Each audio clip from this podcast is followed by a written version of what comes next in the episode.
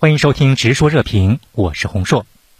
上周五，华大制造及其子公司宣布与美国公司英美纳就美国境内的所有味觉诉讼达成了和解。英美纳将向华大制造子公司 CG 支付高达三点二五亿美元的赔偿。段老师，您如何来解读这样一个结果？达成和解之后呢，是不会有判决的。也就是说，双方实际上在诉讼过程当中达成了一致的意见，本质上它是形成了一个类似于像合同这样的关系，只不过是说在诉讼当中我们特指它为和解。我个人的看法是说，第一个，我们华大制造的相关技术在相关领域的这种呃核心价值是比较高的，这是第一点。那第二点呢，实际上达成和解对于对方来说。当我必须要使用这个技术的时候，那么在这种情况之下达成和解，本质上是双赢的一种方式。而这个所谓的和解金，从我们我个人的角度来看，实际上它应该被看作是，呃，原有的被诉侵权方他应当支付的一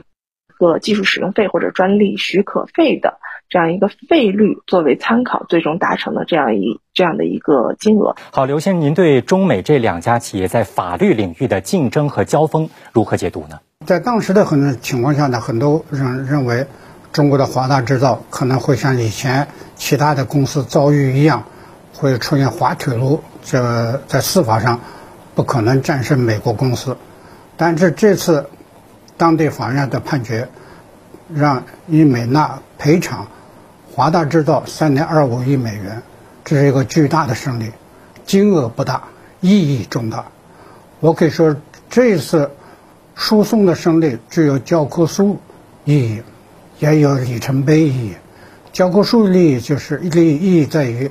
中国的企业可以依据这个案例，对美国有关企业做提出各种诉讼和法律和司法纠纷，能够依照法律。坚持原则，能够获得胜利，至少能够提升我们企业在美国经营和操作的信心。此次和解的诉讼案是由华大制造美国子公司 CG 向美国特劳华州地方法院提起的，而英美纳是被告。那如今呢，案件通过和解的方式解决了。对于准备漂洋过海去海外发展的中国企业，或者是已经在海外的一些中国企业来说，有着怎样的启发呢？应先生，呃，我想最重要的启发还是练好自家的功夫。首先是根据市场的需求进行大量的研发投入。呃，研发一定是要根据市场需求而做出的，嗯，否则的话，即使你有了专利，事实上你的竞争对手也不会去使用，也不会侵犯你的专利。第二呢，就是要构建呃更好的知识产权诉讼和许可团队，因为海外知识产权诉讼是有高度的专业性。英美纳是全球基因测序的龙头企业了，而华大制造呢，则是近年来通过收购和自主研发而打入国际市场的新兴企业。而一般来说，利用知识产权保护这样的名号打官司，是不是那些所谓的龙头企业对新兴企业进行卡脖子的一种惯用的伎俩？刘先生，这不仅是西方龙头企业对新兴国家的新兴产业卡脖子一种手段，实际上是。资本主义发展以来和老牌殖民主义发展以来常用的手段，它几乎不是成为一个惯用手段，它成为一个习惯。从司法程序上，他们就想把这些新兴产业和新兴企业能够扼杀在摇篮之中。这是